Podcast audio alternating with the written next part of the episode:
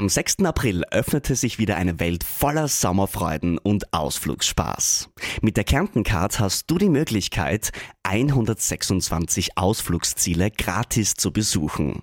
Egal, ob du ins Mittelalter auf der Burg Hoch Osterwitz eintauchen möchtest, den Fahrtwind auf Kärntens schönsten Panoramastraßen spüren willst, mit den Bergbahnen die tollsten Wanderwege erkunden willst oder lustige Stunden in einer Trampolinhalle verbringen möchtest. Bei der Kärntencard ist für jeden was dabei. Am besten gleich im Onlineshop die Karte aufladen und unvergessliche Ausflüge erleben. Dein Sommer in Kärnten wartet auf dich.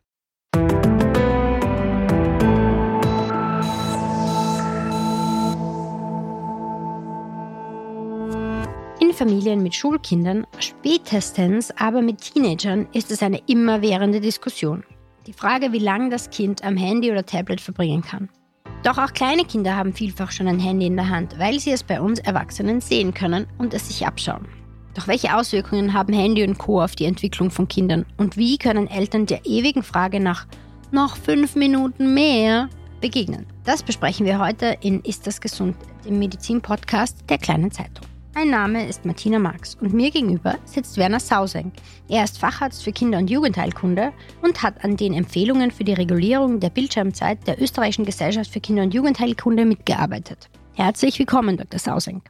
Ja, hallo. Freut mich, dass Sie sich die Zeit nehmen. Wir sprechen heute über Bildschirmzeit bei Kindern vor allem. Das ist ja ein großes Thema mhm. in vielen Familien. Jetzt gibt es die Empfehlung von Ihrer Gesellschaft, der Gesellschaft für Kinder- und Jugendheilkunde, keine Bildschirmzeit für Kinder unter zwei Jahren. Wieso ist es gerade in diesem Zeitraum so wichtig, das so gering wie möglich zu halten? Das betrifft jetzt die ganz Kleinen im Alter bis zu zwei, manche sagen auch bis drei Jahren und hat im Wesentlichen zwei Gründe.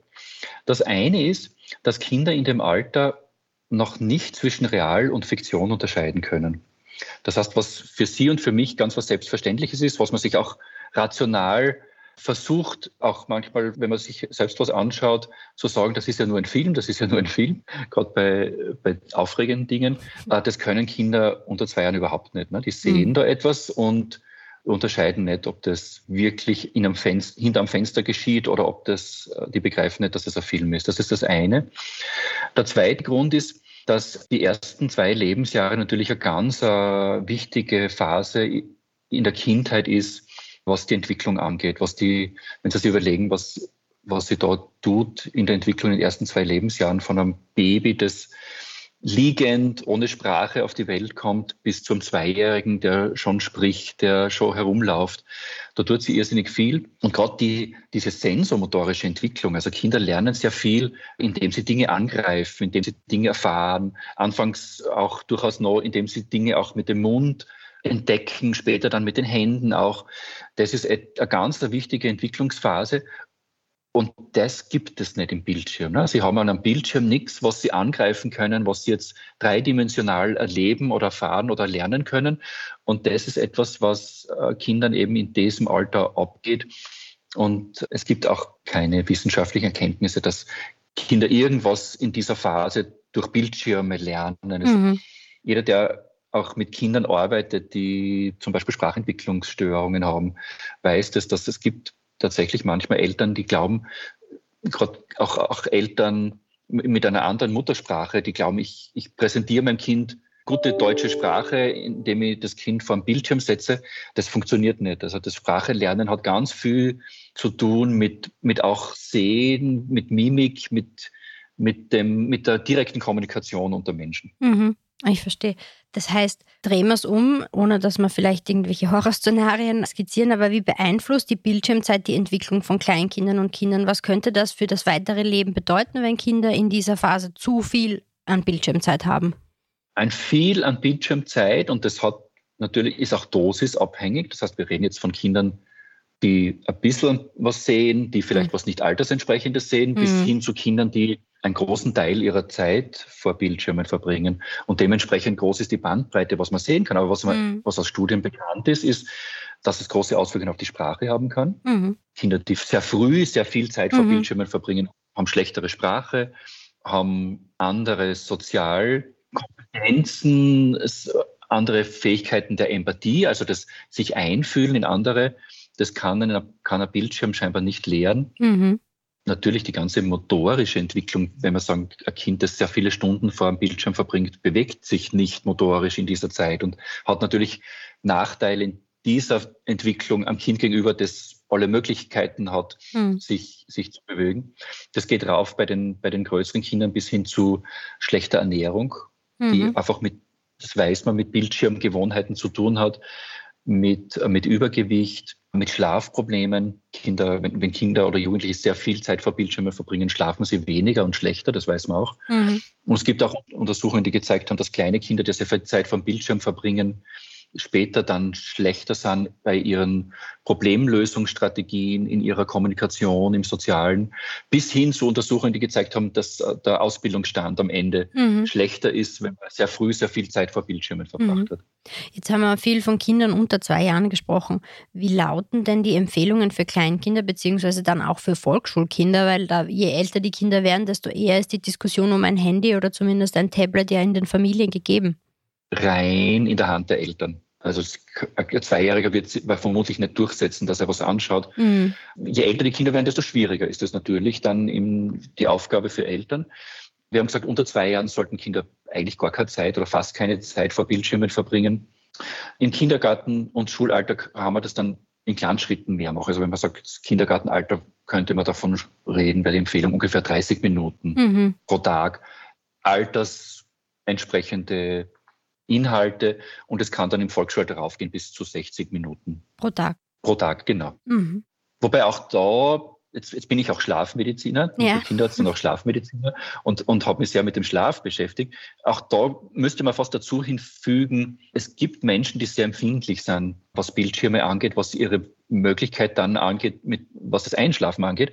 Das heißt, es gibt Kinder, wo man sicher empfehlen sollte, in, in den ein bis zwei Stunden vor dem Schlafengehen gar, gar keine Bildschirmzeit Also wenn man sagt, möglich. okay, vor dem Schlafengehen noch als Belohnung, was auch immer, eine Serie anschauen, ist vielleicht nicht sehr empfehlenswert für Das manche würde- Kinder. würde dann eher in den, Nachmittag verschieben. Ja. Mhm. Jetzt haben Sie es schon ein bisschen angesprochen. Sie sind Schlafmediziner. Die Dauer der Bildschirmzeit oder grundsätzlich Bildschirmzeit, äh, Verwendung von elektronischen Geräten kann anscheinend die Schlafqualität beeinflussen. Da weiß man doch sehr gut Bescheid mittlerweile, oder? Ja, also zum einen kann natürlich ein, ein exzessiver Gebrauch von Bildschirmzeit oder ein großer Gebrauch direkt den Schlaf verdrängen. Mhm. Also wenn jetzt, wenn Sie jetzt einen Jugendlichen haben, der bis zwei oder drei in der Früh vor dem Bildschirm sitzt, dann kann er in der Zeit nicht schlafen. Ja. Das heißt, und wenn der am nächsten Tag früh aufstehen muss, hat er ganz sicher einen Schlafmangel. Mhm.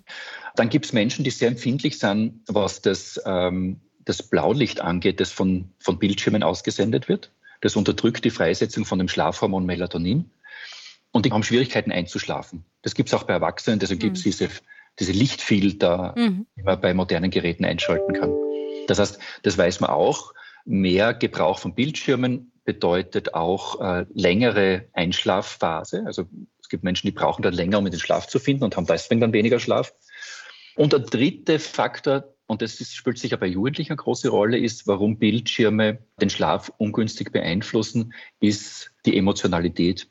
Mhm. Also wenn Sie, wenn Sie um, um Mitternacht eine Nachricht von jemandem bekommen, der Ihnen nahe steht, dass die äh, irgendwie aufwühlend ist, dann kann das den Schlaf verdrängen. Oder wenn Sie ein, ein Spiel spielen, das sehr emotional aufwühlend ist, das vielleicht auch gewalttätig ist, Mhm. kann Ihnen das dann Schwierigkeiten beim Schlafen machen. Mhm. Also man weiß, dass Kinder, die sehr lange äh, vor Bildschirmen sind, weniger schlafen, länger zum Einschlafen brauchen und gewisse Schlafstörungen wie, wie der Nachtschreck zum Beispiel auch häufiger auftreten. Mhm. Das heißt, grundsätzlich bei älteren Kindern, die dann eventuell schon Bildschirmzeit haben dürfen, wäre wirklich empfehlenswert, eine gewisse Zeit vor dem Schlafengehen einfach auf, auf diese Geräte zu verzichten. Genau. Mhm. Nicht zu viel und nicht zu nah an den Schlaf. Mhm. Wie können denn, jetzt weiß ich schon, ist das vielleicht nicht Ihre ganz eigene Expertise, wie können denn Eltern, gibt es da irgendwelche Ratschläge, wie Eltern die Zeit begrenzen können, wie man klare Regeln aufstellt, dass es nicht ständig zu den Diskussionen in den Familien kommt? Also ich kann Ihnen als Kinderarzt und Vater keinen äh, Tipp geben, wie Sie Diskussionen in der Familie mit Kindern und Jugendlichen verhindern können. Aber was Sie angesprochen haben, ist schon was Wichtiges, sind die Regeln. Mhm. Also das ist ja auch nicht selbstverständlich, dass es Regeln gibt, aber das Mhm. ist ganz ein wichtiger Punkt. Mhm. Kinder und Jugendliche brauchen Regeln, brauchen Grenzen, um sich sozusagen irgendwo anhalten zu können. Mhm. Und das gibt durchaus Familien, wo das nicht bedacht wird, dass man überhaupt irgendwelche Regeln aufstellen mhm. muss. Also das ist wichtig. Altersabhängige Regeln aufstellen. Das ist einmal ein, ein Tipp. Und natürlich, und das betrifft jetzt sowohl die kleineren als auch die größeren, die Vorbildwirkung der Eltern. Mhm. Das darf man gar nicht unterschätzen. Mhm. Wir kommen jetzt, wir sind jetzt in einer Zeit, wo wir schon, wo jetzt auch junge Eltern schon die Generation sind, die mit Bildschirmen aufgewachsen sind. Mhm. Und es auch schon Untersuchungen gibt, dass wenn, wenn Eltern sehr viel Zeit statt mit dem Baby kommunizieren, mit dem Bildschirm Zeit verbringen, das schon Auswirkungen auf die Entwicklung und die Bindung hat. Aber also Vorbildwirkung ganz wichtig. Also wie, wie gehe ich damit um, dass beim mhm. gemeinsamen Mittag- oder Abendessen mein Telefon läutet? Ja, genau. Ich darf nicht erwarten, dass das Kind nicht, nicht auf sein Telefon schaut, wenn, wenn die Eltern dann selbst mhm. das Telefon immer abheben. Also Vorbildwirkung ist wichtig. Und natürlich ist auch wichtig, den Kindern Alternativen anzubieten. Das heißt, ich darf mich nicht wundern, wenn ein Zehnjähriger allein in einer Wohnung ist mit einem Fernseher, dass der dann irgendwann den Fernseher einschaltet. Das heißt, viel vorlesen bei kleinen Kindern ist eine, ist eine wichtige Alternative. Viel gemeinsam Zeit verbringen, mit den Kindern spielen, mit den Kindern Sport betreiben. Das sind wichtige, wichtige Impulse, die Eltern setzen können. Also einfach zeigen, dass dieses Gerät nicht das einzige ist, das uns unterhalten kann. So ist es. Mhm. Genau. Es ist jetzt auch ein bisschen eine eigenartige Frage, aber gibt es eine Empfehlung, ab wann ein Kind ein eigenes Gerät haben darf, soll? Oder sagt man einfach so spät wie möglich? Ja, eher ja. Also bei soll hätte ich gesagt, fällt mir jetzt nichts ein. Mhm.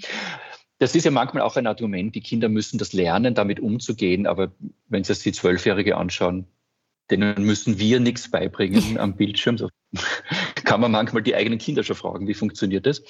Das heißt, die, die reine Handhabe mit so einem Gerät ist, ist, für Kinder wirklich einfach zu erlernen und geht in jedem Alter. Hm. Eher müsste man jetzt den Umgang damit erlernen. Aber da sind wir wieder bei den Dingen, die wir vorher besprochen ja. haben, dass man wieder langsam daran führt, dass, man, dass es Regeln gibt und die Vorbildwirkung. Ich denke auch, dass das so spät wie möglich günstig ist. Dem gegenüber steht dann immer ein gewisser sozialer Druck mhm. bis hin zu einer möglicherweise sozialen Ausgrenzung, wenn Kinder an diesem Teil des des gemeinsamen Lebens mit anderen Jugendlichen oder Kindern nicht teilhaben können. Deswegen würde ich auch sagen, so spät wie möglich ist günstig. Und vielleicht, das ist jetzt eher mein, mein persönlicher Eindruck, ich würde in Volksschulalter zurückhaltend wie möglich sein. Da ist dann ein großer Sprung, wenn die Kinder in die, in die nächste Stufe kommen, also NMS oder, oder Gymnasium da ist es dann schwierig zu verhindern und, und wahrscheinlich auch ein Zeitpunkt, wo man das ganz gut dann mhm. lernt, auch damit umzugehen und das einzuschätzen und Verantwortung zu übernehmen. Beziehungsweise auf der anderen Seite die Kinder möglicherweise an einem Teil des sozialen Lebens und der Jugendlichen nicht teilhaben können, wenn sie wenn sie so ein Gerät nicht, nicht, nicht haben. Mhm. Wenn wir jetzt genau auch über diese Zeit von der Volksschule bis zur höheren Schule oder weiterführenden Schule sprechen. Mhm. Was ist denn für ältere Kinder empfohlen? Wir haben über die Volksschulkinder schon gesprochen. Wie schaut das aus bei Gymnasiums- oder NMS-Kindern beziehungsweise bei Teenagern von der Zeit her, von der Bildschirmzeit her? Mhm. Da wird es tatsächlich meiner Meinung nach noch einmal schwieriger, wir haben vor einigen Jahren diese Empfehlungen herausgegeben, wo wir reingeschrieben haben, auch, auch Jugendliche sollten nicht länger als zwei Stunden pro Tag äh, Zeit vor Bildschirmen verbringen. Das kommt schon auch aus Studien, wo man gesehen hat, wenn diese Zeit deutlich überschritten wird, hat, kann das diese Auswirkungen, die wir vorher besprochen haben, mit Schlaf und Ernährung und Bewegung zur Folge haben. Das ganze Thema hat ja in den letzten Jahren eine Entwicklung genommen, die nicht vorhersehbar war. Smartphones gibt es überhaupt erst seit fünf, ungefähr 15 Jahren. Das ist ein relativ kurzer Zeitraum. Und die Corona-Zeit mit den Lockdowns und dem Homeschooling hat ja noch dem Ganzen eine ganz eigene Dynamik gegeben. Deswegen wird, muss man sagen, und Kinder verbringen auch schon sehr viel Zeit vor Bildschirmen im Rahmen ihrer mhm. schulischen Aufgaben und, und äh, die sie dort zu bewältigen haben. Also diese zwei Stunden sind natürlich ein gewisser medizinischer Punkt, aber ich hätte gesagt, das würde jetzt, würde schulische Aufgaben davon trennen. Mhm. Ich verstehe. Also es ist schwer, einem Jugendlichen zu vermitteln, der schon zwei Stunden Informatikunterricht im Vormittag gehabt hat, dass er am Nachmittag sein Handy okay. nicht mehr verwenden darf. Das ja. ist unrealistisch macht es in Wirklichkeit aber dann auch für Eltern von Jugendlichen Herausforderung, weil natürlich Jugend, wie unterscheidet es, ob der Jugendliche jetzt seine Hausaufgaben macht oder lernt oder ob er doch im Hintergrund irgendwo mhm. ein Spiel laufen hat. Also das ist, das ist schon ein wirklich schwieriges Thema. Aber ich denke, zwei Stunden außerhalb der Schule oder der schulischen Aufgaben wäre ein guter, ein guter Mark, ein guter, eine gute Marke. Wobei natürlich äh, Smartphone, Fernsehen, Filme, Spielkonsolen, das ist natürlich alles inbegriffen. Also mhm. zwei Stunden ist dann, ist dann schneller mal erreicht für ja, Jugendliche. Absolut. Wir haben es vorher schon angesprochen und ich, ich merke das ja selbst auch als äh, Mutter einer 12-, fast 13-Jährigen. Es ist ja dann oft, über die Bildschirmzeit kann man sich dann relativ flott einigen, wenn, wenn man das, also in, unserer, in unserem Fall. Aber es geht ja dann auch viel mehr noch um die Dinge, die konsumiert werden, auf welchen Plattformen sie konsumiert werden. Weiß man da schon, oder man weiß es, wie sich auch vor allem Inhalte auf Social Media auf die psychische Gesundheit von, von, kind, von Jugendlichen vor allem dann auswirken? Also man weiß zum Beispiel, dass gewalttätige Inhalte besonders für Buben, da reden wir jetzt auch schon von kleineren Kindern, mhm. Auswirkungen auf ihr Verhalten haben. Und es gibt die Empfehlung in jedem Alter, dass sich Eltern für die Inhalte interessieren sollen. Dass bei kleineren Kindern, dass vielleicht auch diese Zeit gemeinsam verbracht wird, dass man gemeinsam was anschaut, mhm. dass man dann auch gemeinsam nachbesprechen kann. Erstens kann man die Kinder damit gut begleiten Sie sehen auch, wie das Kind reagiert auf Inhalte. Und natürlich wissen sie ganz genau Bescheid, was das Kind jetzt gesehen mhm. hat.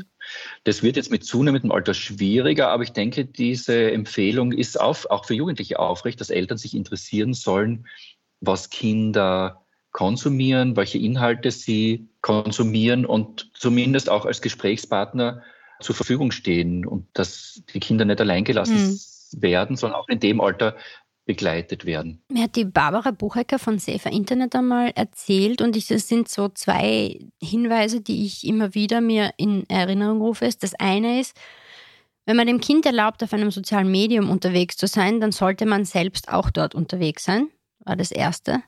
Und das Zweite mhm. ist, man sollte im Gespräch beim Abendessen, wo auch immer, nicht einfach sagen, ach, diese blöden Influencer, die können ja nichts, sondern man sollte versuchen zu verstehen, wie die Kinder, wieso die Kinder das so spannend finden. Mhm, das sind zwei, zwei gute Punkte, unbedingt. Aber ich habe Sie unterbrochen, es tut mir sehr leid. Wir waren bei Sie, den psychischen Erkrankungen. Ja. ja. Es gibt schon Hinweise. Bei den Kleinen fängt es natürlich an mit, mit ich habe schon kurz angesprochen, wenn, wenn die Eltern nicht mit dem Kind kommunizieren, sondern Zeit vor dem Bildschirm verbringen, hat mhm. das was was auf die Bindung auf, und auch auf die Kommunikation mit dem Kind Auswirkungen hat. Und bei den größeren sind es natürlich dann gewalttätige Inhalte, die auf, auf das Verhalten von Kindern Auswirkungen haben. Auch nicht nur die Inhalte, sondern auch viel Bildschirmzeit hat, man kann Veränderungen im Verhalten machen, bis hin zu Symptomen einer Hyperaktivität. Mhm. Da kann man, kann man mit Kindergärtnerinnen sprechen, mhm. die, die wissen, welche Kinder den Morgen vor dem Bildschirm verbraucht haben, bevor sie in den Kindergarten gebraucht haben. Das merkt man den Kindern am Verhalten an.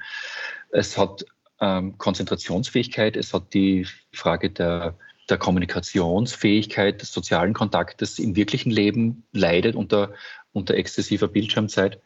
Und bei den Jugendlichen sind wir dann im großen Thema Sucht, mhm. das nicht zu unterschätzen ist. Also da gibt es ja Untersuchungen auch aus Deutschland, wie, wie, groß der Anteil der zumindest Suchtgefährdeten ist von, von den Jugendlichen, die sehr viel Zeit vor Bildschirmen verbringen. Das ist etwas, was Jugendliche dann oft selbst nicht, mehr, nicht immer mehr unter Kontrolle haben.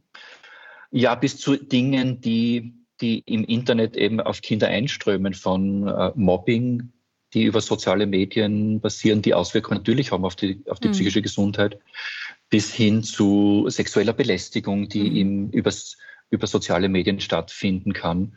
Das sind alles Dinge, die Gefahren sind und wo diese Punkte, die Sie auch angesprochen haben, dass Eltern auch im, im jugendlichen Alter Kinder be Jugendliche begleiten sollten und, und sich interessieren sollten und, und wissen sollten, was die machen, ist sicherlich ein guter Ratschlag.